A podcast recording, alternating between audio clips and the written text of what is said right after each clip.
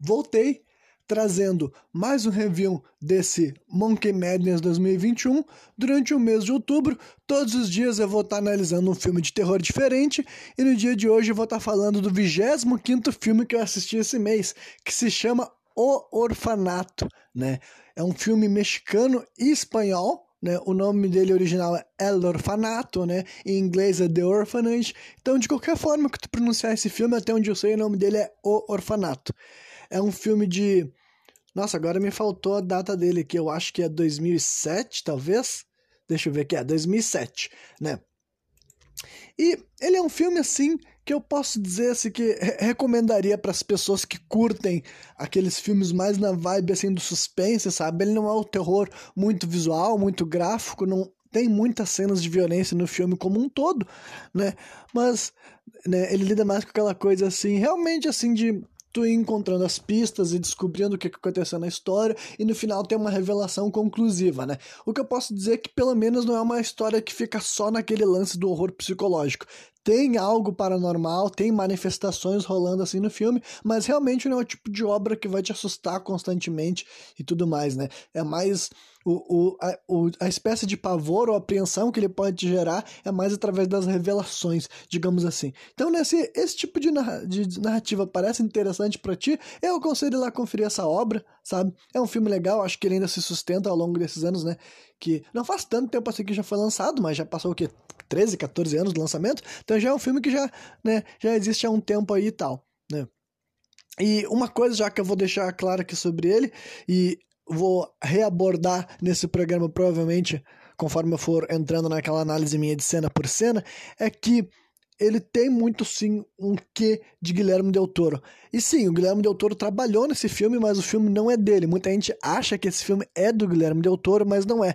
É de um outro diretor, que inclusive já era, tipo, já curtiu o trabalho do Guilherme Del Toro. Os dois se conheciam numa se conheceram num festival e tal, e daí o Guilherme Del Toro se deu bem com esse cara e falou que quando ele fosse fazer esse filme ele gostaria de trabalhar como produtor executivo, e trabalhou. Então o Guilherme Del Toro bota o dedo dele nessa obra, inclusive eu acho que é notório em várias questões, assim, essa influência do Guilherme Del Toro. Né? Mas ainda assim não dá para descreditar o diretor que de fato trabalhou e dirigiu essa obra, né? Que é o J.A. Bayona, ou J.A. Bayona, não sei como é que ele se define assim e tal, né? Mas então, dito tudo isso, vamos passar então para aquela parte do filme que eu analiso cena por cena, né? A primeira cena do filme eu honestamente achei meio chatinha, né? Mas ela realmente ela tá ali para cumprir uma função muito breve, que é basicamente a gente é apresentado para um orfanato, né?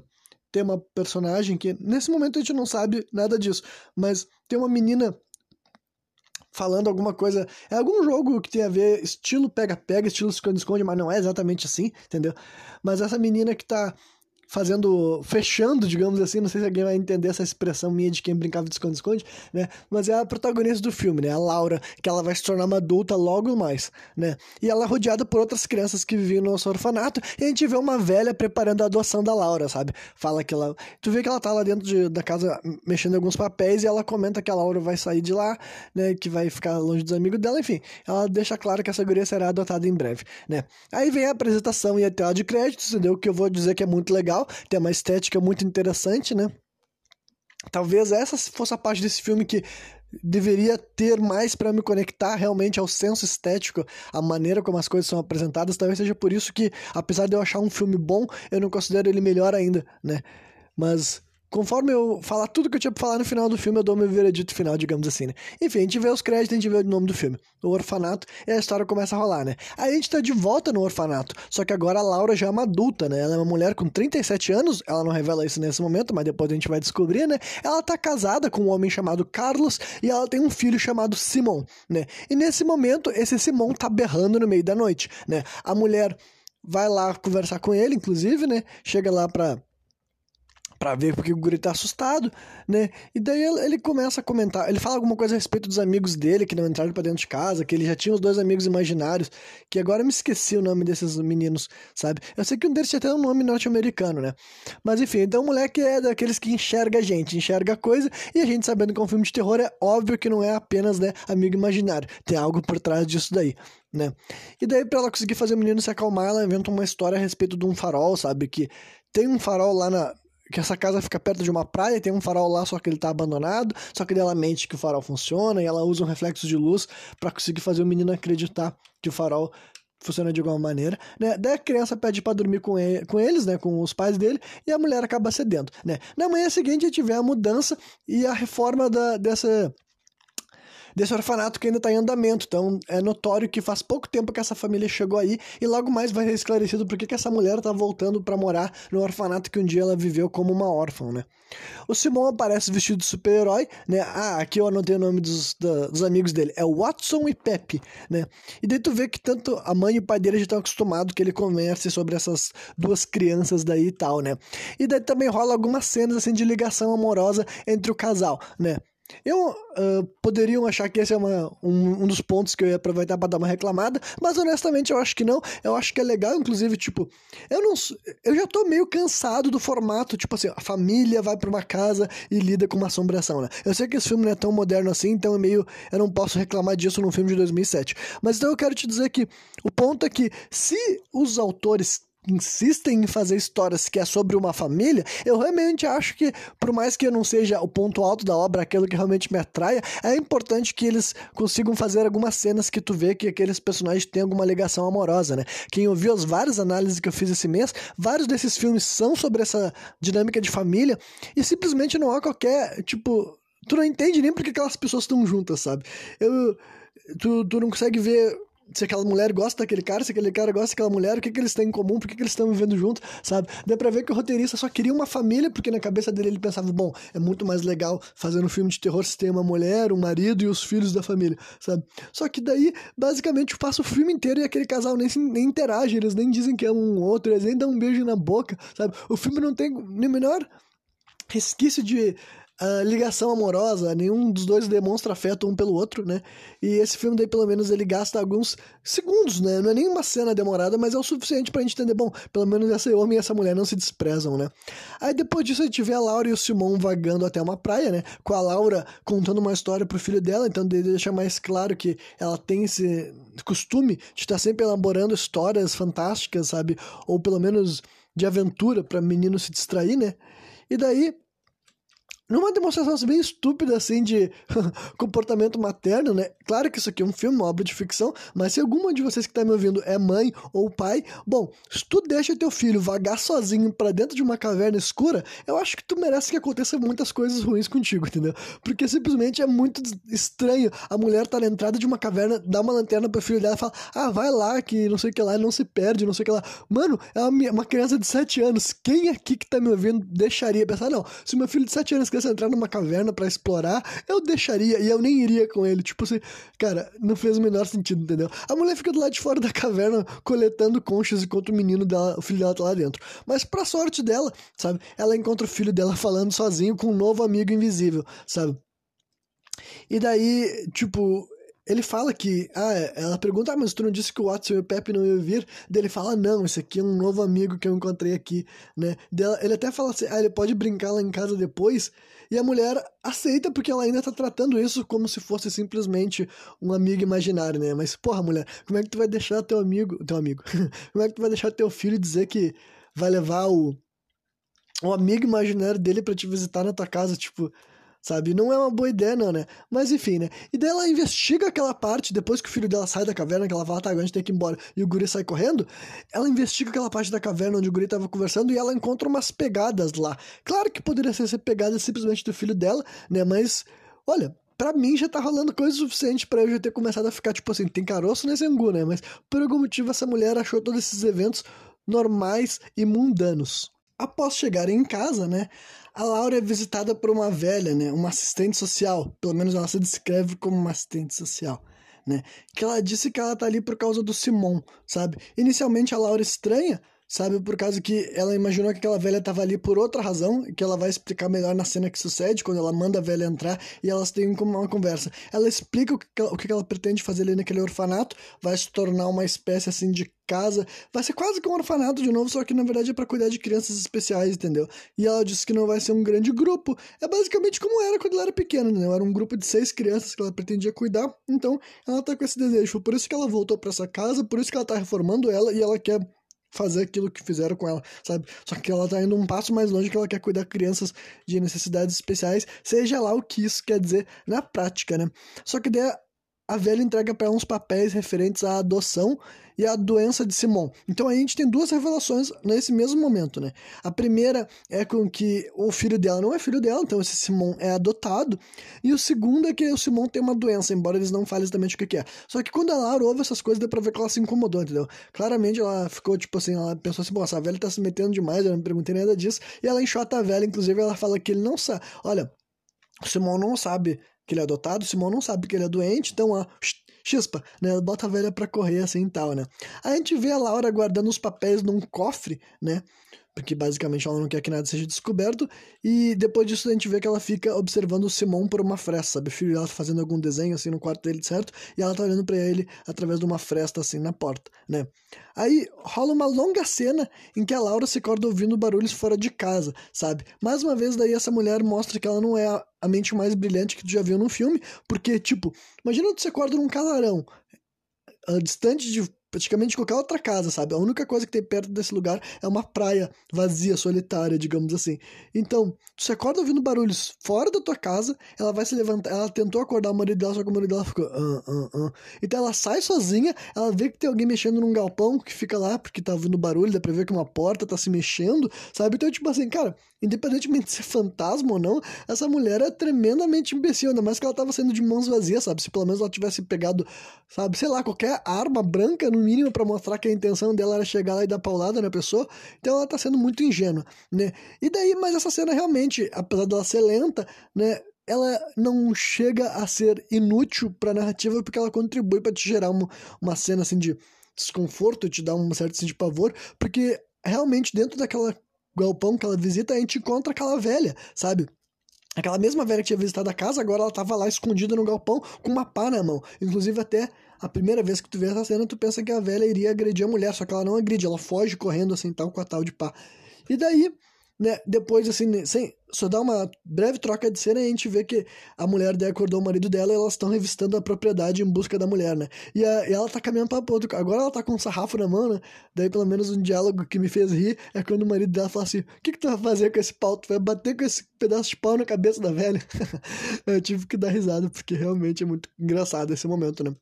Aí a gente vê assim no outro dia de manhã a Laura sendo acordada pelo Simão, né? Pelo filho dela com aquele comportamento assim típico assim de criança que fica mamãe, eu quero me acordar, enfiando o dedo na cara dela, na boca dela, e ela acaba dando o braço torcer e se levanta, né? Nisso ela vai até a porta. Ah, eu esqueci de falar que quando ele estava voltando da praia lá na cena anterior, o Simão veio o caminho inteiro largando conchas pelo caminho, porque a mãe dele tinha coletado várias conchas, ele veio soltando as conchas porque ele disse que isso era para guiar o amiguinho dele até a casa deles, né? E daí nesse momento a mulher se acorda e realmente tem várias conchas daquelas que foram deixadas pelo Simon na porta da casa dela, né? Tudo bem que tu pode dizer, ah, foi o menino que foi buscar e tal, mas, porra, o quão cético tu tem que ser para nesse momento da história tu já não tá, tipo assim, hum, tem alguma coisa que não tá cheirando muito bem, né? Aí os dois, depois, o Simon e a mãe dele, né, a Laura, tem um, um diálogo sobre o livro do Peter Pan, sabe? Que o, o Simon pergunta por que, que a Wendy não fica lá, e daí ela fala, ah, é que a Wendy já ficou muito velha, ela não pode ir pra lá. Ela pergunta, quantos anos tu tem? Daí a mãe dele fala, 37. Daí ela fala, daí ele pergunta, ah, quando, com quantos anos a senhora vai morrer? Daí ela fala assim, por que que tá perguntando isso? Eu vou morrer muito depois, com muita idade, muito velha, né? Depois que tu já for adulto, né? E daí o guri fala assim, mas eu não vou ser adulto, né? E daí ela meio que trava a conversa ali, ela tem medo de fazer perguntas e descobrir por que, que o menino tá falando isso, né? Mas basicamente, nós, enquanto audiência, entendemos que a própria criança já sabe, ou imagina, ou deduz, ou tem certeza de que ela morrerá em breve, né? Morrerá ainda criança. Daí nisso, a Laura encontra o desenho do Simon, aquele que a gente viu muito rapidamente ele fazendo, né? E nesse desenho tem seis crianças e uma delas tem uma máscara de saco, sabe? É como se fosse aquele saco de linho que foi cortado a partir de cima e fizeram uma máscara com ela. Uma máscara bem creepy, simples, porém efetiva na intenção que é tipo deixar desconfortável se tu visse uma criança com essa máscara, né? Um dos olhos da máscara é tampado, como se alguém tivesse costurado um botão, e o outro é um buraco vazio, né? Pra, tipo, criança poder olhar através dele, né? E daí a Laura conversa com o Simon a respeito do desenho, entendeu? Pergunta quem são as crianças, ele fala que são os amiguinhos dele, né? Então eu já estaria completamente apavorado se fosse meu filho falando esse tipo de coisa, né? E daí ele comenta de um jogo que eles brincam de esconder as coisas e o caralho, e daí ele fala que tem que encontrar, tem que mostrar para ela as moedas dele, né? E daí os dois começam a brincar de uma caça ao tesouro, sabe? Primeiro, eles seguem, tipo, enquanto eles estavam tendo essa conversa, eles encontram o guri falou para ela que ia mostrar as moedas de ouro dele, só que quando ele chega para mostrar o que que era, tem um vidro cheio de dente de leite. Daí a mulher fala, ah, esse aqui são os teus dentes de leite, de onde tu pegou? Daí ele fala, ah, essa é brincadeira, onde é que deveria estar meus dentes de leite? Aí ela vai até um vidro, aonde deveria estar o dente de leite, e dentro desse vidro tinha areia, aí eles perguntam, onde é, ela, ele fala onde é que deveria ter areia. Daí ela fala na praia, não, tem que ser algum lugar aqui no quintal, né? E esse jogo vai continuando com mais alguns objetos, sabe? Eles vão indo de um lugar que leva pro outro, que leva pro outro. Meio que não vale a pena ficar descrevendo essa cena, é muito mais interessante tu estar assistindo, né? Só que no final de toda essa busca, sabe, o Simon abre uma gaveta onde, tipo, no final de toda essa busca, a penúltima coisa que ele encontra é uma chave, que essa chave abre especificamente aquela gaveta onde estavam guardados os papéis que a Laura guardou, falando da doença e do da, da questão da adoção, né? Só que ele abre aquilo lá, a Laura claramente fica apavorada, porque ela pensa, putz, ele vai descobrir, só que quando ele pega o bagulho dos papéis, cai as moedas de ouro dele, entendeu? Então, claramente, é um bagulho extremamente paranormal na cabeça da mulher. Ela pensou que foi o guri que fez tudo isso, mas, porra, até parece que teu filho de 7 anos ia ter toda a capacidade de orquestrar um jogo complexo desses, né? Enfim, só que daí a Laura fica brava com ele, sabe? E começa a repreender, dizendo que não é pra ele sair abrindo as coisas, nem mexendo nos objetos, que claro, são coisas do pai, dos pais deles, que não sei o que lá. Só que daí o guri aproveita essa situação inteira que a mulher tava repreendendo dele, repreendendo ele, para jogar na cara dela o que ele descobriu graças ao tal de Tomás. Em primeiro lugar, ele fala que ele tem um novo amiguinho, tal de Tomás, né? E ele fala: Tomás me disse que eu não sou teu filho e que tu mente para mim, tu não é minha mãe. E ela fica travada, sabe? E ele empurra ela para trás e sai correndo, ela fica tipo assim, putz, fudeu, né? Daí na cena seguinte é basicamente os pais do Simon tentando conversar com ele sobre o que, o que ele descobriu. Basicamente o que, que eles deduzem é que a criança ouviu a conversa da da Laura com aquela velha, né? O nome da velha é Benigna, né? Que visitou eles mais cedo e depois disso ele encontrou os papéis e agora ele ficou sabendo e não sabia como abordar a situação da adoção, né? Mas a gente já imagina que não foi exatamente isso, né? E daí, mas apesar do pai dele falar tem, tem alguma dúvida, tem alguma questão, a única coisa que ele pergunta é sobre a doença dele, porque ele ainda não tinha entrado nesse assunto, ele fala o que acontece se eu não tomar meus, meus remédios, por causa que ele toma remédio desde que ele nasceu. Ah, esqueci de comentar que a doença dele, nos papéis mostrava ali escrito HIV positivo, né? Então, provavelmente os pais dele, ou a mãe dele, era HIV, ele foi adotado já com essa doença, né? E ele recebeu tratamento a vida inteira. E o pai dele fala: Não, não vai acontecer nada contigo, tu pode ficar semanas sem se medicar, mas a gente sempre vai estar aqui para cuidar de ti, não vamos deixar nada disso acontecer, né? Mas para mim já tava, o presságio da morte dessa criança estava evidente, né? Aí na cena seguinte a gente vê a chegada das primeiras crianças ao orfanato, entendeu? A gente vê que tá com uma faixa dizendo assim, bem-vindos crianças e não sei o que lá, né? E daí a Laura tá pronta, né? Ela que vai ser a, a gestora desse lugar e tal. E daí ela chega para falar com, com o filho dela, né? pro Simão descer e tal. Só que daí o Simão diz que ele não pode descer agora, porque primeiro ela tem que ver a casinha do Tomás com ele, né? E daí isso faz com que a mulher snob o guri, que ela fica assim, ah, não, filho, não posso ver casinha de Tomás nenhum, porque até então ela tinha cagado real pra essa história de amigos imaginários e o Tomás, ela não tava levando nem um pouco a sério essa história inteira, né? E daí ele fala que não vai ir e que ele tem que descer, e o guri começa, não, não, a gente tem que ver casinha de Tomás, ele começa a dar um, assim, uma, digamos assim, um, sendo mal educado, entre várias aspas, e daí a, o que ele faz assim é empurrar um bolo que tava na mão dela, que ela tava com um bolo que de certo ela fez para as crianças, né? E ele toca o bolo no chão, né? E daí a que a mulher faz, de impulso, ela dá um tabefe na cara do guri. Depois ela até se apavora, ela bota as mãos na cara, só que daí ela só fala assim: tá bom, então, tu não quer descer, então fica aqui em cima, no quarto, como tu quiser, mas eu tenho lá o que fazer, né? E uma coisa que a primeira coisa que leva a pensar que, tipo assim, pô, será que numa, numa situação familiar que tu já, tá, já é uma mãe adotiva, tu já nunca nem tinha contado direito pro teu filho que ele foi adotado. Ele acabou de descobrir que ele foi adotado de uma maneira nada, nada certa, ainda mais se realmente ouviu isso de um fantasma. E realmente esse é o melhor momento da tua vida para tu começar um orfanato de criar crianças especiais. Será que realmente tu não deveria ir com calma nesses teus projetos de vida, mulher? Acho que tu tá querendo abraçar problemas demais e tu não vai conseguir lidar com eles ao mesmo tempo, né? Aí a gente vê a, a festa de recepção das crianças, meio que nada muito interessante acontece nessa hora que ela tá lá embaixo falando com as crianças e tudo mais, e a gente começa a ver os outros personagens, alguns velhos que a gente não sabe quem são, o que, que eles estão fazendo ali, se eles são parentes das crianças ou gente que vai financiar o projeto. Cara, não tem muito esclarecimento desse evento, não. O que chama a nossa atenção é que a gente enxerga uma criança que está vestindo aquela máscara que tinha sido desenhada, sabe? No meio de várias crianças que tem ali, inclusive várias delas estavam mascaradas, porque sabe-se lá por que que tava rolando algum evento assim e tal que que né, fazer com que as crianças tivessem que ficar com máscara, mas o, lá no meio de várias dessas crianças, a gente a tela dá um zoom numa criança que veste uma máscara, tipo, notavelmente similar àquela que o Simon tinha desenhado quando ele fez aqueles cinco seis crianças e tal, né?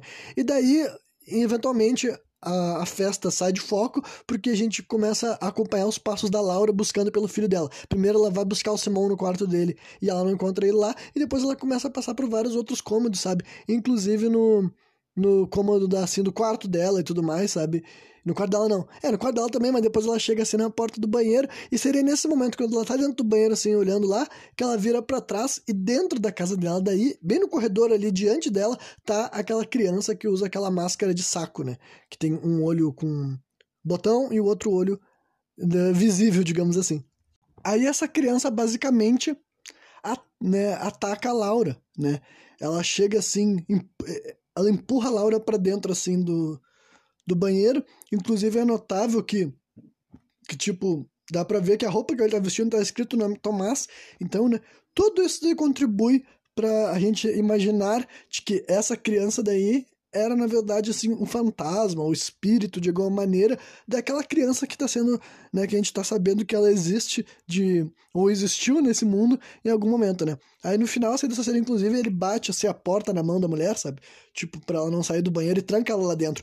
E na hora que ele bate assim, ele realmente esmaga os dedos dela e dá um, um tipo um, momento assim de violência uh, explícita, digamos assim, que é bem característica do do Guilherme Del Toro, né?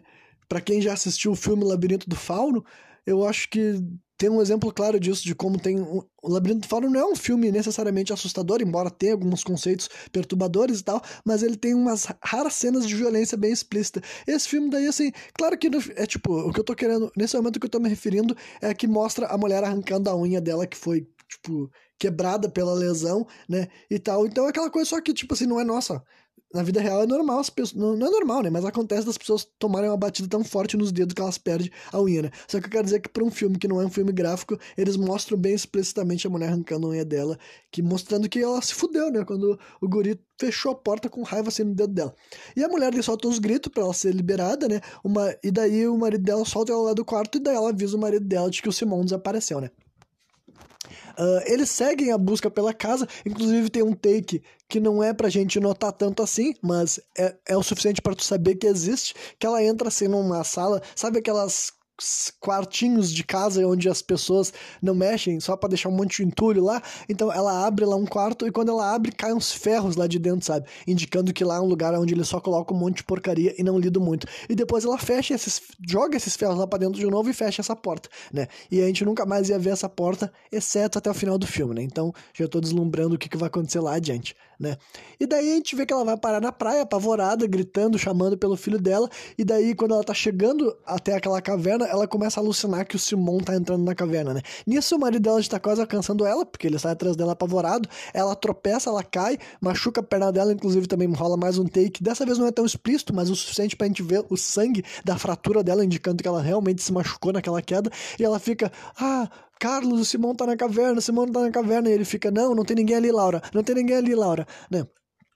Aí depois dessa cena a gente já vê o resgate fazendo a busca no mar, né? E na caverna, né? E depois a gente é levado para o hospital, onde o Carlos vai até o quarto da Laura, acompanhado por Pilar, que é uma mulher que ela é uma psicóloga que trabalha com a polícia, entendeu? E eles começam a conversar sobre os casos, a respeito, o que pode ser para encontrar esse menino, né? E daí eles descobrem que aquela velha, a Benigna, que visitou a casa deles há pouco tempo atrás, não é uma assistente social, sabe? É, a, a mulher fala, ah, eu, eu revistei, procurei por esse nome, não existe nenhuma mulher com isso daí, então perde a descrição, a Laura dá a descrição para ela, né?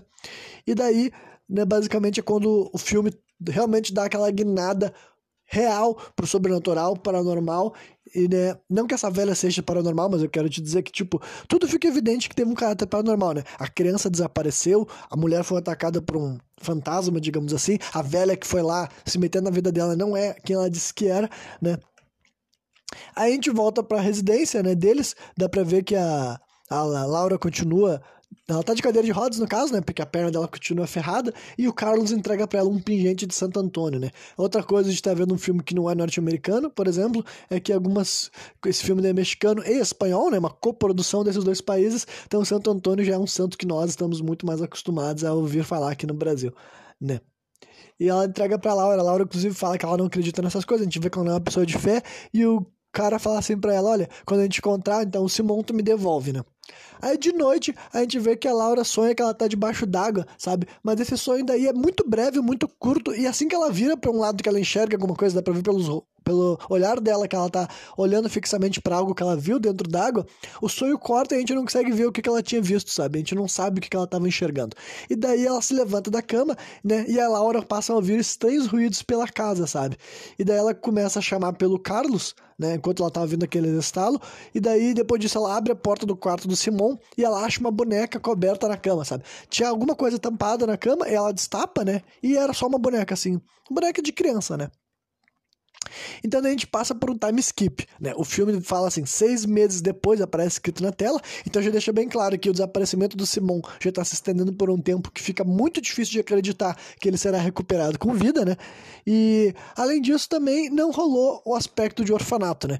A mulher ficou devastada, ela ficou obcecada por recuperar o filho dela, né? Que ela não sabe onde é que foi parar ou como que aconteceu isso com ele. Então, obviamente que ela sabia que não era o melhor momento para é, abrir uma instituição de amparo, né, de crianças. E daí tu vê que o Carlos e a Laura estão numa reunião de pais que perderam seus filhos, sabe? Ela começa daí a falar mais, um pouco mais sobre o que ela tem vivido, seis meses que ela tem passado, que não tem resposta nenhuma, só pra gente ficar por dentro daquilo que eu já tinha meio que estabelecido para vocês. E depois outros pais começam a compartilhar relatos, assim, de que viram os filhos mortos, entendeu? Um ano depois da morte, seis meses depois da morte, eles começam a comentar essas histórias, só que daí a Laura começa a ficar puta e ela dá aquele tradicional frase de eu não estou louca, sabe? Essa daí é a frase perfeita para tu falar quando tu quer que as pessoas achem que tu tá louco, entendeu? Tu falar assim, eu não estou louco, é exatamente o que as pessoas querem ouvir para acreditar que sim, tu tá louco, né? Então, basicamente, a gente entende que não importa que passou seis meses, a mulher não tá querendo acreditar que o filho dela morreu. Após uma cena de transição, nós vemos Laura e Carlos andando de carro, né? Quando de repente a Laura vê uma velha atravessando a rua. Quer dizer, não é uma velha, é a velha, sabe? Do nada mesmo, ela tem uma mulher atravessando a rua empurrando um carrinho de bebê que. Eu não tenho certeza se é um carrinho de bebê ou alguma outra coisa do tipo, mas a velha claramente está empurrando algo na frente dela. E daí ela fala: Ah, aquela ali é a velha que foi lá em casa. E daí ela se levanta e quando a mulher tá assim, atravessando a faixa, ela fala assim, benigna. E quando a velha olha para trás, ela é atropelada assim muito rapidamente, sabe? Assim que a velha olha para ela, as duas fazem contato visual, puf, dá um barulhão assim e tal. Então, com certeza é uma cena chocante, tá ligado? e que te pega do nada, né? Principalmente para quem nunca viu o filme. Na verdade, eu já tinha visto esse filme pelo menos uma vez, sabe? Conforme eu tava assistindo ele, tenho certeza que eu já tinha visto esse filme, principalmente porque essa cena me lembrou. Mas até nessa segunda vez ela me pegou de surpresa, porque é muito súbito, sabe? É um bagulho que tinha na tua memória que acontecia, mas do jeito que ela é feita, realmente é bem assim, uma, uma forma muito interessante, né? De colocar violência num filme que não é sobre violência, entendeu? Porque, tipo, o, marido da Laura é médico, ele tenta socorrer a velha, deu pra ver que ele fez respiração boca a boca nela e a boca dele ficou toda suja de sangue, né? Só que daí o, Tipo, no primeiro momento, quando ela tá morta, vão tapar o rosto dela, a gente enxerga o rosto dela só com um vislumbre, só com um flash. Só que daí rola aquilo que eu falei, sabe? Que é característico do Guilherme Del Toro, que é um take explícito daquela aparência grotesca da velha, sabe? Porque a gente vê que ela segura a mão da Laura como se ela tivesse, tipo, espasmo de quem tá morrendo, sabe? Dá aquele choque, e daí dá pra, o rosto dela fica exposto de novo. E ela tá com a cara fudidaço, o queixo dela não existe mais, o maxilar dela foi completamente rasgado, e a gente consegue enxergar aquela, aquela imagem da pessoa fudida, fudida, a pessoa fudida durante, sei lá, três ou quatro segundos. Então isso daí é uma coisa que eu identifiquei como uma pitada do, do Guilherme Del Toro nesse filme, sabe? Que ele fala, ah, vamos fazer essa coisa aparecer, vamos esfregar na cara da pessoa a violência, pelo menos um pouquinho para ele sentir esse sabor, né? Enfim, E daí a gente vê que a polícia encontrou fotos e uma filmagem na casa da Benigna. Então, pelo menos sim, essa velha que acabou de morrer era a velha que visitou ela no passado, lá, né? Seis meses atrás, antes da tragédia. E realmente ela tinha alguma coisa a esconder, ela tinha algum contexto, então, né? Outra coisa que eu gostei desse filme, que apesar de ser um filme de fantasmas, tinha algo humano também na jogada, né? E assim a gente descobre, né, através das fotos e das filmagens que a polícia recuperou, que a Benigna foi funcionária do orfanato. Né? E daí a Laura, meio que na hora, ela fala assim: Não, mas eu me lembraria, eu morei aqui durante algum tempo. Ela fala: Ah, não, mas aqui a Benigna não trabalhou muito aqui. Então por isso que tu não se lembra, porque ela só ficou um pouco por aqui, entendeu? E dela esclarece que o Tomás, essa criança que o Simon falava, era filho dela, né? E daí entra naquele clichê da criança com má formação, sabe? Que apesar de ser um clichê, que nem eu falei pra vocês, eu não sou. Uh, não me incomodo tanto quando eu vejo ideias reaproveitadas, desde que seja executado de uma maneira decente, entendeu? E aqui era basicamente aquela criança que ela nasceu feia, com desformação, e daí ela era zoada, ela era perseguida, sabe? E e tem mais esclarecimentos sobre. Eu não sei se é aqui que revelam tudo, sabe? Talvez eu não sei. Acho que nessa cena que fala tudo a respeito de quem foi o Tomás e quem foi a velha benigna. Talvez eu entre mais adiante lá nesse esclarecimento, porque eu não tenho certeza. Né? Enfim. Aí outra cena de transição rola, né? E dessa vez, tipo, essa cena de transição para vocês eu já vou dizer que são basicamente dois tipos de coisa que a gente enxerga nesse momento do filme, né? Desde o começo, na verdade, algumas das cenas de transição que a gente vê são leves indicativos de que a casa é assombrada mesmo, sabe? De vez em quando a gente vê portas fechando, janelas abrindo ou fechando, e também a gente vê Tipo, do lado de fora do orfanato tinha brinquedos, sabe? Tipo, brinquedos de, de uma pracinha, que nem a gente vê aqui no Brasil. E de vez em quando tu vê um, um brinquedo se mexendo sozinho. Então são pequenos sinais de que há crianças morando ainda naquela casa, sabe? São um tipo de coisa que esse filme vai te salpicando. E além disso, nesse momento da história, o que a gente vê de vez em quando é o Carlos fazendo aquelas. Aquele, montando aqueles. Como posso dizer assim?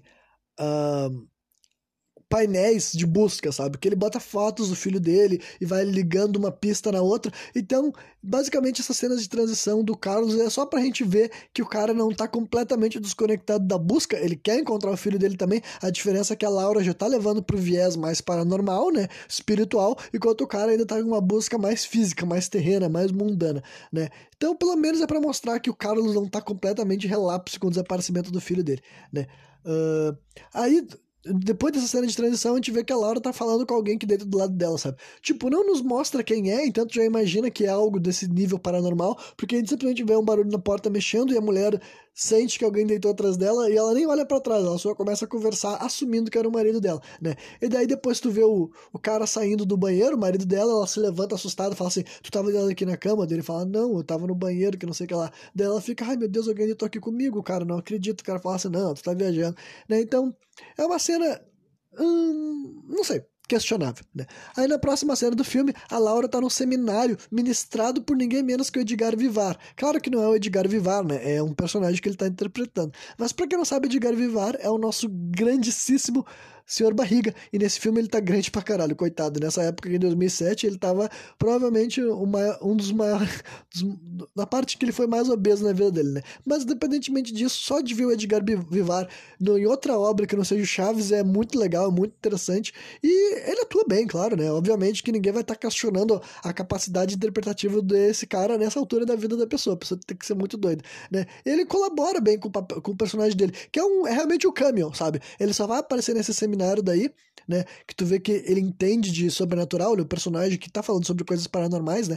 E daí no final do seminário a gente vê que a Laura contra ele, conversa com ele a respeito do que tá acontecendo, e daí ele fala: olha só, eu não sei o que é que tu acha disso, mas tu poderia aceitar que uma médium visitasse a tua casa, né? E daí depois a gente vai, a gente vai ver a cena dessa médium já, já, pula já, né, para esse momento, né? A cena completa dessa médium investigando a casa deles dura quase 10 minutos, né? Mas agora eu vou fazer uma ampla descrição para vocês saber o que, que vai acontecer assim. Primeiro, a mulher chega lá e ela né, ela começa a fazer aquelas paradas meio cafona, sabe, de querer sentir a energia do negócio com a mão, só que depois quando ela fala, ah, vou ter que fazer isso, isso, aquilo para encontrar as pessoas, eles passam por procedimento que torna pelo menos um pouco mais, uh, não digo único, mas toda essa cena daí começa a se organizar de uma forma que vai gerar uma expectativa maior porque a gente pode ver ou não, né? E daí os caras montam aparelhos, botam câmeras pela casa e eles ficam todos numa única sala. Quem tava junto com eles aí, tipo assim, o nome da médium é Aurora, né? E quem tava na outra sala olhando através das câmeras, que eles tinham botado uma câmera em cada um dos cômodos da casa, pelo jeito, para conseguir ver o que, que a mulher vai estar tá fazendo enquanto ela anda por lá. Tem um cara que é auxiliar dela, que é o cara que opera essas câmeras. O Edgar Vivar também tá aí, né? E daí tá o Carlos, a Laura e a Pilar, que é a psicóloga que pediu para assistir também para ver o que, que vai acontecer, né? E daí é uma cena que, apesar de lenta, sabe? E do conceito que eu fiquei meio dividido sobre esse negócio de ser um paranormal, um médium que lida com máquinas, enfim, eu não sabia mais ou menos o que, que eu ia achar. Eu vou dizer que ela é executada de forma interessante, ela cumpre muito bem seu papel. E dá pra dizer que é uma cena agradável, gostosa de assistir e bem bolada, bem executada, sabe? E tanto a narrativa progride ali, quanto nós também, quanto a audiência, a gente descobre um pouco mais, sabe? Nós não enxergamos nada, porque, eu falei, esse filme não é sobre te chocar com imagens, mas ao mesmo tempo, a Aurora fala que ah, tem espíritos de crianças aqui sim, eu posso ver elas chorando, e a Laura pergunta: o Simão tá aí, o Simão tá aí, dela fala assim: olha, não sei te dizer por causa que, né, são vozes de criança, parece que elas foram envenenadas, quem envenenou elas? Só que, claro, muito mais dramático, entendeu? Realmente, Pra, quando tá assistindo essa cena, ela tem um efeito maior do que eu comentando a respeito, né? Então eu não tô querendo aqui reclamar, não. Acho que é uma cena que funcionou assim. Eu acho que dá pra te conduzir, tipo, né? Os 10 minutos que ela, que ela usou foram 10 minutos bem gastos. Aí depois disso tudo, né? Que eu falei, não é um filme assim que tenta ir pro lado do, da da parte mais assim dos ataques, entendeu? Não é como se a mulher tivesse sido atacada, enxotada, os espíritos se manifestassem de uma forma assustadora, ela simplesmente escuta e ouve, escuta e ouve, né, sinônimos. e se ela enxerga, né, nos mostra o que, ela vê, entendeu? Fica, tipo assim, até o critério. Então, depois disso, a Aurora explica por cima o que acontece naquela casa, entendeu? Ela fala que, ah, quando tem uma morte assim com dor, com violência, pode ficar gravada, aquele sentimento pode ficar ecoando para sempre e tudo mais, né?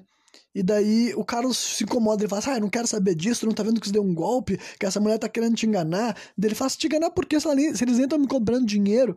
Daí a Pilar pega e se mete na história, sabe? E começa a falar um monte de bagulho sobre isso. Ah, eu sou, eu trabalho com a polícia há muito tempo, eu já sei como é que esses charlatões operam. Daí a Laura fica puta e xinga os dois e fala: Olha só, tu fica quieto, manda o marido dela ficar quieto e fala assim: E tu, eu nem te convidei para vir aqui assistir esse negócio. Então o que que tu tá fazendo aqui? Há seis meses que a polícia não consegue me dar uma dica, nada que me ajude a encontrar meu filho. Então se tu não vai falar porra nenhuma, te manda daqui então, né? E daí, basicamente, a noite acaba ali, né? A, a, a Laura se despede da Aurora, né? E daí, depois disso, quando ela volta pra dentro de casa, ela vê que o Carlos tá desmontando o quadro dele, sabe? Aquele quadro onde ele estava fazendo. Onde a gente só enxergou esse quadro em cena de transição, né? Então, pessoas menos atentas nem vão entender o que, que é isso que ele está desmontando, né? E os dois conversam sobre a possibilidade de deixar a casa, sabe? Que o Carlos diz que, ah, mas tem muita pessoa que aguenta, muita pessoa que consegue sobreviver a um, um dos relacionamentos que sobrevivem à perda de um filho. Só que a Laura ainda não está disposta a encarar por esse lado, que é o lado que o Carlos está levando, sabe? Que já é que o filho morreu e agora é o que tem. Daí a Laura fala pra, olha, eu preciso colocar um ponto final nisso, eu tenho que saber onde é que tá meu filho, tenho que encontrar ele. Então, ela, né, acho que não é essa hora que ela pede para ficar dois dias sozinhos, ou já foi? Não, acho que não, né? Depois é, rola essa parte, peraí. Então, a Laura, a gente vê ela sentada fora de casa, sabe? Que ela tá com uma cara assim de cão sem dono. Depois ela entra e ela anda muito lentamente, sabe? Olhando pros lados e tal. Uma cena bem devagar, bem parada, mas que para esse tipo de filme acho que tem a ver. E de certa forma eu vou dizer que ele acelerou mais do que eu pensava, então, né? Não é nada demais ele resolver diminuir o ritmo para gerar um pouco mais de apreensão e expectativa. E dela dá um grito dizendo que ela não tem medo, o que, que vocês querem de mim? E de repente uma janela fecha atrás dela e se quebra, sabe? Só que daí ela chega até onde os vidros da janela caíram e ela descobre que embaixo daquela janela tinha um banco oco, sabe? Aqueles que tu levanta o assento e tem algo ali, dá pra te pegar algo lá dentro. E dentro desse banco oco haviam várias bonecas, sabe? Aí faz com que ela vá atrás daquela boneca que ela tinha encontrado misteriosamente na cama de Simon. Ela coloca aquela sexta e última boneca lá, e daí quando ela faz isso, ela encontra uma foto dela com o Simon. Então, basicamente, ela começa a jogar aquele jogo que ela tinha jogado com o filho dela, ainda vivo, lá no começo do filme, sabe? Ela leva a foto de volta pro álbum, aí lá no álbum ela acha uma rosa seca, ela leva a rosa seca até a roseira Na roseira ela encontra um retalho enterrado. Ela leva o retalho até um, uma, um armário onde ela vê umas mudas de roupa. E nessas mudas de roupa ela encontra uma embalagem, embalagem de picolé. Que essa embalagem de picolé era um negócio que o filho dela guardava numa, num caixote do tesouro dele, digamos assim. Ela leva ela leva essa embalagem até o caixote e dentro do caixote ela encontra uma maçaneta, né? Que é tipo assim, uau, onde é que ela vai fazer com essa maçaneta? E daí ela começa a buscar essa maçaneta, né? Onde é que ela encaixa? Ela procura várias portas pela casa, vários armários que também são de maçaneta e não encontrou lugar nenhum que esteja faltando uma maçaneta. Eventualmente, nessa busca dela, ela vai parar lá no galpão, sabe? Naquele galpão onde rolou aquela cena tensa com a, a velha benigna há muito tempo atrás, né? Nisso ela encontra um pingente com as fotos, com fotos da Benigna, certa mulher tinha perdido lá, sabe, um pingente de ouro que tem aqueles pingentes que a gente vê bastante assim em filme, oval, que vai uma foto pequenininha dentro, né? E daí Nesse galpão, ela encontra uma espécie de forno bem grande que tá com vários sacos de cimento, parece, na frente, sabe? De uma dessas, uma das três portinhas que tem nesse forno, é, sabe aquelas portinha de forno, assim, pequenininha, uma delas está presa, né, com um cadeado, e ela faz de tudo para abrir aquela porta. Primeiro ela pega uma pá de corte, tenta arrancar o cadeado fora e não consegue, e depois disso ela simplesmente começa a meter bicudas, assim, na portinha até quebrar ela, né. Aí ela retira vários tijolos que estavam dentro daquele forno, e depois atrás dos tijolos ela encontra vários sacos do fundo, né. E quando ela começa a tirar aqueles sacos, a, a gente começa a ver que aparentemente eles estão cheios de areia ou cimento, algo desse tipo, sabe? E além disso, ela encontra ossos, né? Daí começa a vir a revelação que meio que nós estávamos esperando, né? E daí passa para a cena seguinte, a gente vê que tem policiais visitando a casa, né? E depois disso a Laura tá no quarto dela observando uma conversa de Carlos com a Pilar, sabe? Ela tá olhando pela janela e ela vê que o marido dela tá conversando com a, a psicóloga, que realmente não parece que seja assim uma subplot de traição, parece que é só simplesmente o marido dela conversando com alguém que não vai levar pro lado da, do paranormal, da espiritualidade, né? O Carlos entra no quarto da Laura e a gente vê que ela tá assistindo o vídeo das crianças, sabe? E daí ela começa a falar que ela começa a constatar, assim, ah, quem matou elas foi a Benigna, sabe? Ah, esqueci que eh, antes disso, com certeza, eles tinham esclarecido que os culpados da morte do, do Tomás e como que o Tomás morreu, o contexto da morte dele foi feito pelas crianças. Então agora eu vou dar toda a explicação sobre isso para quem tinha ficado em dúvida, sabe? Moral da história é que as crianças estavam brincando com o Tomás lá naquela praia, lá naquela caverna, e quando eles entraram na caverna, eles arrancaram a máscara do guri para ele sair da caverna com o rosto exposto. Só que no final das contas ele não saiu, ele se perdeu de certo lá dentro e morreu, caiu, tropeçou, enfim, a criança, o Tomás, morreu naquela caverna, por isso que o Simon encontrou o espírito dele lá dentro, sabe? É lá onde ele faleceu.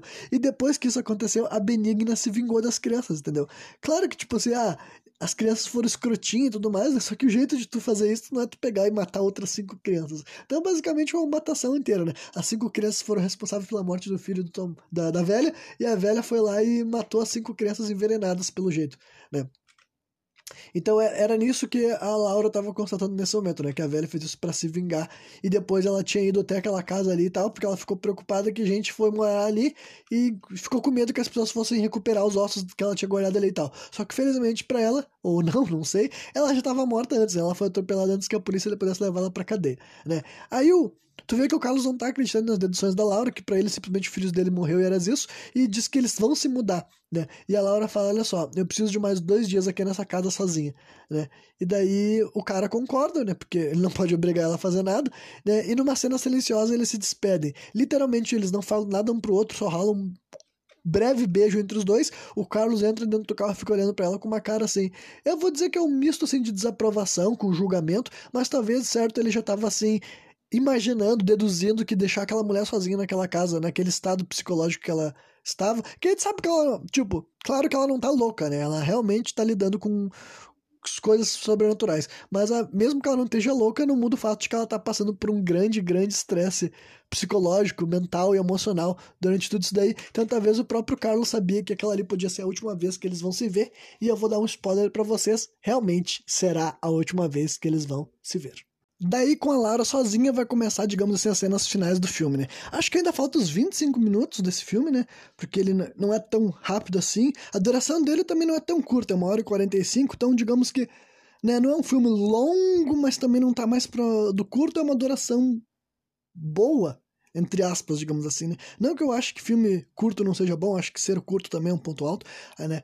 Quanto só longo que é complicado. Pro filme ser longo, ele tem que tá, estar tá bem estruturado para não ficar uma porcaria, né? Mas agora que eu me perdi o tempo falando disso, né? Basicamente a gente vê que ela tá mudando o orfanato, deixando o orfanato como antigamente, sabe? Porque isso tem a ver com um pouco das coisas que a, a a Aurora tinha dito para ela, né, a médium, dizendo que se tu tiver um objeto da pessoa fica mais fácil tu manter um contato com ela tudo mais. Então, basicamente, a gente vê que ela recupera as roupas de cama antigas, né, e ela começa a arrumar a casa, ela deixa o quarto do o quarto que ela dormia com as outras crianças igual era, com a mesma roupa de cama antiga, e ela faz um espantalho que eu não entendo muito bem o que, que o espantalho é, se o espantalho deveria representar alguma das mulheres que cuidavam deles, eu não sei, né? E a gente vê que ela, ela vai catar amoras também, sabe? Ela se veste com uma roupa antiga né, daquela época e depois ela começa a tomar alguns remédios, entendeu? Que nunca é claro o que ela tá tomando, né? Mas a gente imagina que isso deve ser alguma coisa que vai ser utilizada como justificativo para a morte dela, digamos assim. E adivinha, é exatamente isso que vai acontecer, né? Aí a gente vê que no entardecer ela toca o sino do orfanato, sabe? Aqueles sinos tem, tem, tem, tem, tem, assim, né? E depois a gente vê que a mesa está montada da mesma forma que ela ficava antigamente. O que eu acho meio complicado, né? Mas basicamente é um filme inteiro de ficção, né? É um filme que tem fantasma espíritos. Não sou eu que vou encrencar com o fato de que ela conseguiu deixar o orfanato igual era há, sei lá, 30 anos atrás, né? Mas é bem difícil imaginar que tantas roupas de cama e tantas toalhas e tantos utensílios de cozinha tenham ficado tão bem preservados durante tanto tempo assim, né? Eu aqui no Brasil posso dizer que eu não costumo ver esse tipo de coisa acontecer, né? E daí ela tá lá naquela mesa, ela tá, ela tá servindo um café dela, assim, ela tá sozinha na mesa, mas tá montada como se fosse para várias pessoas. Inclusive, ela até colocou cada uma das seis bonecas na mesa sentada com ela, sabe? Como se fossem as crianças que morreram. Só que dela tem um surto, né? Porque ela vê que ela tá fazendo tudo aquilo lá e não tá rodando nada. Então realmente ela tá naquele ponto da história que ela tá se questionando: será que realmente eu tô doida, eu tô maluca e não tem nada para ver nessa casa, né? Aí tu vê que ela vai para uma, uma sala escura e ela começa a fazer aquela brincadeira da primeira cena do filme, sabe? Que ela fala um, dois, três, bate no pique, acerta no pique, alguma coisa tipo assim, sabe? Ela faz isso, olha para trás e não acontece nada. Aí na segunda vez que ela faz, que ela já tá chorando, ela olha para trás e, e quando ela vira pra frente dá um barulho, tum, ela faz pela terceira vez, ela olha para trás, aí tem um vulto atrás dela. Ela faz mais uma vez, ela olha para trás, tem vários vultos atrás dela. Seis crianças já estão ali. Ela faz mais uma vez, daí quando ela faz pela última vez, uma das crianças toca nela e sai correndo, como se fosse uma brincadeira de pega-pega, esconde-esconde, tipo assim. Né? E daí ela começa a correr atrás das crianças e tu vê que ela está sendo guiada até aquela sala que nós tínhamos visto uma única vez nesse filme. Aquela sala lá do, do dia que o Simon sumiu, que eu falei que é onde ela guardava um monte de coisa, um monte de entulho, né? Então tu já começa a ligar os pontos, né? Pelo menos eu comecei a ligar os pontos. Aí tu vê que ela é trancada lá dentro, literalmente, a gente consegue enxergar assim uma cena que a porta vai fechando, fechando, fechando, e quando ela tá quase fechando, uma mão bate ela, sabe? E a gente sabe que ela tá sozinha lá dentro, então basicamente foram os fantasmas que trancaram ela lá dentro. Mas, né, os fantasmas desse filme inteiro nunca fizeram nada ruim, digamos assim, nunca teve um ataque desses fantasmas. É claro que eles te assustam, né? Mas dá pra entender que eles estão querendo mostrar alguma coisa, realmente guiar alguma coisa, né? E lá dentro, ela começa a investigar, porque ela não tem como sair pela porta, já que ela tá trancada, então ela vai ter que investigar aquele lugar. E daí, eventualmente, ela encontra uma porta secreta, né? Aonde a maçaneta, aquela que ela coletou, que estava com ela nessa. Ela estava carregando essa maçaneta para um outro, encaixa nesse lugar perfeitamente. Olha, gente, até parece que tudo isso é armado, entendeu? Até parece que esse filme é programado e o roteiro é seguido passo a passo, né? Enfim, Aí ela desce as escadas, né, para um lugar que ela não sabia onde é que ela era, e lá basicamente a gente descobre o quarto secreto do Tomás, sabe? Era basicamente onde o Tomás vivia, porque tinha sido dito lá no metade do filme que o Tomás, por ser uma criança com essa aparência bizarra dele, ele não convivia com outras crianças, ele vivia isolado em algum lugar do orfanato que ninguém além da mãe dele sabia onde é que era. E basicamente é um grande quarto secreto, a gente consegue descobrir que era do Tomás por causa dos desenhos, por causa das coisas, assim, pouco a pouco fica esclarecido que quem morava nesse lugar que ela não sabia onde é que era, né? E nisso daí ela acaba se aproximando de um lugar, de uma cama, parece, e ela encontra o filho dela, sabe? Literalmente o filho dela tá bem, tá vivo, eles começam a conversar, só que, né, tu, enquanto audiência, pensa assim, peraí, como é que a criança desapareceu por seis meses, essa criança doente, HIV positivo, ficou aí no porão durante seis meses, ela tá bem? Pera aí, Laura, acho que tu não tá certa no que tu tá enxergando, né? E daí ela chega até a, a, escada e antes dela subir começa a dar barulhos na casa, começa a dar tremer e ela ainda não tinha entendido que os fantasmas não são necessariamente amigos dela, sabe? E daí ela dá um longo discurso desejando que os fantasmas desapareçam, que ela pede pro filho dela ter força e ter coragem, que agora que ele encontrou que ela encontrou ele vai dar tudo certo, vai dar tudo bem. Só que daí no final, quando ela pede pros fantasmas desaparecer, tu vê que a casa para de tremer, a paleta de cores da cena muda, tudo fica mais calmo, só que daí cai aquele. É, o que ela tava segurando no colo, que ela achava que era o filho dela, é basicamente um saco de areia, sabe? Ele cai no chão assim e tu vê que escorreu um pó, uma poeira dentro dele, e dela fica tipo assim: peraí, Como assim? Né? E depois ela vira para trás e ela começa a ver um cadáver, sabe? Um corpo caído no chão, né? E daí Basicamente, quando ela tá se aproximando do corpo, ela começa a se lembrar do que ela conversou com o Simão no dia da morte dele, que é quando ele fala assim: ai, mãe, eu quero te mostrar a casinha do Tomás. Dela começa a casinha do Tomás, a casinha do Tomás. Dela fica, puta que pariu, essa é a casinha do Tomás. E daí, basicamente, eles nos mostram umas cenas extras pra gente entender que um menino tropeçou ali e tal, sabe? Ele resbalou, se machucou e ele morreu ali, né? Porque ele tava num lugar da casa que ninguém além dele sabia que existia. A mãe dele nem foi investigar lá porque ela nem sabia que esse lugar existia. Inclusive, ainda dão mais uma. É como se ainda quisesse esfregar mais a culpa dela ainda, que dá a entender que quando ela entrou naquela sala e ela viu que tinha aqueles ferros, depois empurrou para dentro e fechou a porta, foi ali que ela condenou a morte do guri, sabe? Parece que quando ela empurrou aqueles ferros, faz, fez com que alguma coisa batesse na parede e derrubasse ele, ou simplesmente prendesse a porta e ele não conseguisse sair. Eu não sei, mas dá a entender de que ela ainda. Além dela, não, dela ter negligenciado o pedido do filho dela e tal. Então, basicamente, é um golpe muito forte, né? Ela dá um grito horrível quando ela tira a máscara da criança, porque o filho dela tá vestido de super-herói. Só que, se eu não me engano, parece que ele também tá vestido a máscara do Tomás. Aí eu fico meio confuso se aquela criança que atacou ele lá atrás era o Tomás ou era o, o Simon, sabe? Tem algumas coisas desse filme que eu posso dizer que eu não tenho 100% de exatidão na hora de falar para vocês. Mas o que eu tenho certeza é que a criança morreu naquele dia mesmo, sabe? Ela não ficou seis meses viva. Ela morreu, a mulher encontra o cadáver dele, né? Ela sofre. Então, tipo, é realmente um golpe forte, né? Porque a história que esse filme quis te contar é uma história de dor, sofrimento, de luto e de uma mulher que ainda por cima vai se sentir responsável, né? Qualquer pessoa na situação dela nunca mais ia conseguir se perdoar. Imagina se tu soubesse que teu filho queria te mostrar algo importante, entre aspas, tu não quis ver, e depois disso tu descobre que o fato de tu não ter ouvido ele fez com que tu não conseguisse socorrer ele, sabe? Tu não conseguisse ir atrás dele porque tu nem sabia que tinha uma sala secreta na tua casa, né? Então daí ela sobe pro quarto dela, ainda carregando o cadáver do filho dele, né? E daí lá no quarto dela, ela tá na, na verdade o quarto que ela montou para as crianças de novo, né? O quarto dos, dos órfãos, digamos assim. Ela fica lamuriando a morte do filho dela, dizendo que não não é justo que ela encontrou o filho dela e não vai conseguir ficar com ele, e tu vê que ela começa a tomar mais daqueles remédios, daquelas pílulas que ela tinha tomado antes, basicamente ela tá cometendo suicídio, sabe? E daí rola um momento assim, cinematográfico, sabe, poético, eu acho que é bem interessante, que tipo assim, ela pega aquele pingente e bem no momento que ela arranca aquele pingente de Santo Antônio é o momento que ela morre, né? Então fica várias tipo, possibilidades, sabe? É como se, tipo assim, o pingente estivesse mantendo ela viva e ela tirar o pingente fizesse com que ela morra. Além disso, ela tinha dito que quando ela encontrasse o filho dela, ela ia devolver o pingente pro marido dela, embora ela não tenha devolvido, ela só tocou no chão, né?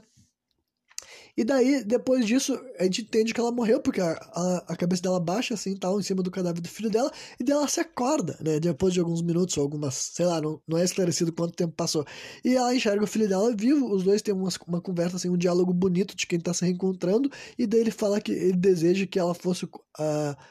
A, a, cuidadora dos órfãos. E daí, pouco a pouco, na cada uma das camas, a gente enxerga que tá todas as outras crianças lá, né? E daí eles começam a reconhecer a Laura. Ah, é a Laura, é a Laura. E daí o filho dela fala assim: ah, é como se ela fosse a Wendy. Então, tipo assim, meio que se ligaram, fizeram uma releitura da história lá dos meninos perdidos, do Peter Pan, entendeu?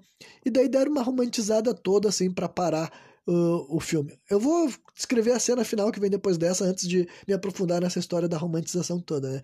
E daí a gente vê o Carlos, né? A cena depois desse momento que ela tá lá no quarto com todas aquelas crianças, lendo uma história pra eles. Na verdade, lendo não, ela cria histórias. Ela pede pro Tomás escolher três palavras, ele escolhe Meninos Perdidos, uh, Praia e Caverna, se não me engano. Ou Praia e Farol, algo desse tipo. Ela escolhe essas três palavras e a mulher começa a inventar uma história para aquelas crianças fantasmas, que agora ela também é uma fantasma, né? E daí a gente vê o Carlos visitando. Uh, o túmulo dos dois, né? Tá escrito assim, o túmulo da esposa dele e do Simon. Então agora pelo menos ele sabe que o filho dele tá morto, ele pode enterrar o filho dele, porque de certo, depois de dois dias, ele voltou lá para aquela casa e encontrou aquela cena macabra, fúnebre, da mulher dele morta segurando o cadáver do filho dele, né?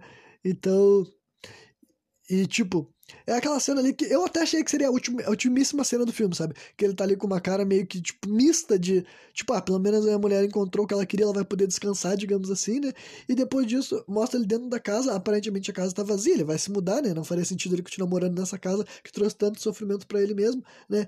E daí rola uma cena, assim, que abre uma porta sozinha e ele encontra no chão um pingente de Santo Antônio, sabe? E ele olha para uma sala que a gente não vê o que, que ele tá vendo e ele dá um sorriso e aparece o orfanato e termina, sabe? Então, basicamente o final dessa história é uma baita de uma romantização, sabe? Toda aquela cena lá no quarto com os fantasmas, tá com uma, uma trilha sonora assim, emotiva, não triste, não. Tipo, pode ser um pouco triste, mas tá mais pro isso. Olha só que bonitinha a mãe e o filho se encontraram, né? Então eu posso dizer assim que, tipo, cara, na prática, né? Com certeza o, a maneira mais óbvia de ler essa história é muito mais horrível do que isso, né? Porque vamos parar para pensar o que aconteceu. Vamos realmente parar para pensar o que aconteceu nesse orfanato, sabe? Morreu seis crianças, sabe? De várias formas diferentes, né? Foram, uma foi morta por, pelas outras crianças e outra foi morta pela mãe dessas crianças. Depois disso morreu mais um menino que foi o filho dela por uma questão, assim, digamos, negligência parental, eu vou botar a culpa nela, porque, né, era uma criança de 7 anos, então tu que tem que estar tá totalmente responsável pelo bem-estar do teu filho nesse momento, e ela meio que né, não estava sendo tão atenta às coisas quanto ela poderia. E por fim, é uma mulher que cometeu suicídio, porque o que ela fez foi suicídio, entendeu? A diferença é que ela não deu um tiro na cabeça, não se enforcou, sabe? Não se jogou de cima da casa, mas tomar medicação em excesso, né? É suicídio. Então, basicamente, na prática, na prática, na prática, o que esse orfanato se tornou é um lugar horrível, entendeu? Eles terminaram com um lugar assim, com uma música alta, sabe? Eles quiseram fazer aquela cena no final do cara ali sorrindo, entendendo que a mulher dele vai descansar em paz, mas tipo assim, cara, eu não vejo como isso vai ser descansar em paz, entendeu? No mínimo, no mínimo tinha que ter um orfanato 2 e agora é um lugar infernal. Essas crianças estão tudo com desejo de vingança latente, a mulher tá, virou um espírito raivoso, porque, né? é basicamente assim que as coisas realmente seriam, digamos assim, né? Se fosse. Olha o Renan querendo assumir, ou deduzir, ou afirmar como que os fantasmas se comportariam. Mas basicamente é assim que a gente entende o que, que é um espírito em sofrimento, um espírito vingativo, né? E a gente sabe que se matar não é uma maneira boa de tu morrer, não, sabe? Não, não é porque teu filho morreu que tu vai se matar e vocês vão se encontrar no paraíso e vai ser tudo bonito, né? Por isso que eu falei que é uma baita romantização. Eu diria que esse filme ele até tem um caráter assim, como se fosse assim uma conto de fada sombrio, sabe? Inclusive é outra coisa que eu posso colocar assim, fazer uma, um paralelo com o Labirinto do Fauno, né? Que é um filme que eu sempre enxerguei na minha cabeça como se fosse assim, sabe? Um conto de fadas sombrio, um conto de fadas adulto, basicamente, sabe? E esse filme ele tem muito disso, ainda mais que eles ficam trazendo a história do Peter Pan para te fazer esse exercício, né, e associar um pouco essa narrativa com a história do Peter Pan. Então, digamos que é uma grande romantização dessa parada dos fantasmas, dos mortos, dos espíritos, né, e do desejo de vingança e tudo mais. Inclusive, queria falar até a cena final, sabe? Achar que a tua mulher vai descansar em paz depois que ela se matou, entendeu? Na verdade, não, cara, não vai descansar em paz, não. Achar que ele ia chegar naquela casa e ele sentir um sentimento bom de despedida, não, cara, era pra te estar chorando, lamentando, era pra te ficar assim, meu Deus do céu, meu filho morreu, minha mulher se matou, essa casa tá assombrada, sabe? Era pra ser algo desse nível, mas eles foram pra uma rota completamente diferente e, tipo, considerando que o filme não é realmente uma história assustadora, eu acho esse final totalmente aceitável, sabe? Eu acho que realmente, se tu queria contar um conto de fada sombrio e terminar com um sentimento assim, né? Dá pra dizer que é um final trágico, mas eles quiseram deixar a audiência sair bem daquele filme, sabe? Apesar de a gente ter acompanhado uma história que, na essência, é uma mulher que perdeu o filho dela e passa meses buscando e depois ainda se mata enquanto tava, enquanto encontra o filho finalmente morto, né? Não tem nada de bom, digamos assim, nessa história na teoria. Eles quiseram assim, ah, eu quero que esse filme tenha termine num clima mais gostoso. Eu quero que as pessoas sintam algum sentimento de satisfação quando essa obra termina. Né? Mas eu sou obrigado a dizer que é realmente uma baita romanização dessa parada dos espíritos. Né? Realmente é o autor querendo dar um twist positivo numa história que, quanto mais tu pensa a respeito sobre ela, menos positiva ela parece. Né? Mas eu tô de acordo, entendeu? Eu acho que é um final válido para a história. Eu simplesmente não consigo comprar ele muito, mas eu consigo terminar essa experiência e dizer assim, bom, digamos que acabou tudo bem, mas né, eu não consigo enxergar esse final tão positivo, né? Apesar de eu reconhecer o esforço deles de querer deixar bem claro na cabeça das pessoas de que foi um final positivo, sabe? Tipo assim, que por mais que tu não consiga enxergar nada de bom em como essa história se desenrolou, o diretor, na cabeça dele, achou que terminou de uma maneira agradável, uma maneira gostosa que as pessoas vão conseguir sentir que a mulher conseguiu o que ela queria, né? Mas se essa história fosse se fosse levada ao pé da letra, provavelmente esse orfanato não teria sido um lugar gostoso, não. A próxima pessoa que morar nesse lugar daí vai estar tá fodida, sabe? Vai estar tá condenada a sofrer na mão desses seres, dessas criaturas que vão ficar ali completamente enlouquecidos, completamente obsessivos, completamente raivosos, sabe? Porque é o que os espíritos vingativos têm, sabe? E é o que essas pessoas todas foram.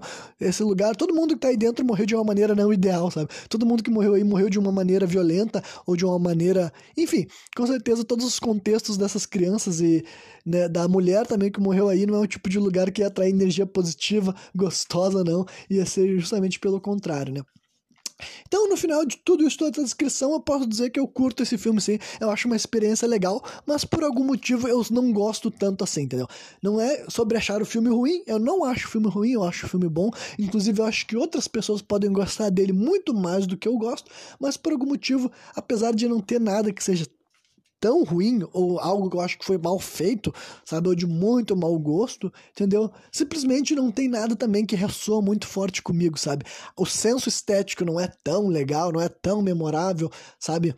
Uh, não tem lá, assim, muitas coisas que ficam marcadas por mim, seja a maneira como os fantasmas são retratados, ou até sabe, a, como posso dizer assim, os sets, entendeu? O jeito que a casa é montada, a decoração, a ambientação, sabe? Até coisas como, assim, paleta de cores do filme, fotografia, sei lá. O ponto é que eu já assisti então esse filme umas duas vezes, nenhuma das vezes que eu assisti eu achei uma porcaria, pelo contrário, achei o filme legal, só que depois que termina, não é como se eu tivesse ficado assim, nossa, que filme do caralho, sabe? Então, eu acho que outras pessoas podem gostar mais desse filme do que eu, eu simplesmente digo que é um filme bom, sabe? É um filme, assim, 7,5, sabe? Para mim, na minha opinião. 10 é os filmes que eu sou apaixonado, então 7,5 é um filme que eu posso dizer para posso dizer que é um cara sério para outras pessoas assistirem, conhecerem, sabe eles vão gostar mais do que eu, mas eu posso dizer que é, não é um dos filmes que eu amo, que eu gosto muito, né? Talvez eu não vá revisitar ele nunca mais, porque né, não é como se fosse uma história que eu me sinto muito, muito estimulado a ficar acompanhando, mas nada disso aqui quer dizer que eu não gosto, ou que eu acho ruim, ou que eu acho mal feito, mas né, tem alguns filmes que simplesmente uma ou duas assistidas para ti já tá mais do que o suficiente, né? Mesmo que tu tenha gostado, não é uma jornada que tu tá ansiando para repetir, né? E é, de modo geral é assim, entendeu? Uma romantização no final da história, mas eu acho que, considerando que a, a vibe do filme era essa, de né, de como é que é mesmo que eu tinha falado, conto de fada sombrio, eu acho que ele consegue suprir bem essa expectativa, esse negócio assim tal, de quem quer assistir uma história nessa linha, né? E amanhã eu vou estar trazendo análise de um filme bem diferente, o nome do filme é Brain Dead, né? Dead Alive, ele é um terror trash e comédia junto, entendeu? bem daquelas loucuradas que eu gosto. Então vai ser uma mudança de clima de novo, né? Para acabar esse mês trazendo diferentes tons, diferentes nuances do gênero de terror, né? E quem me viu até o final, espero que tenha curtido e valeu!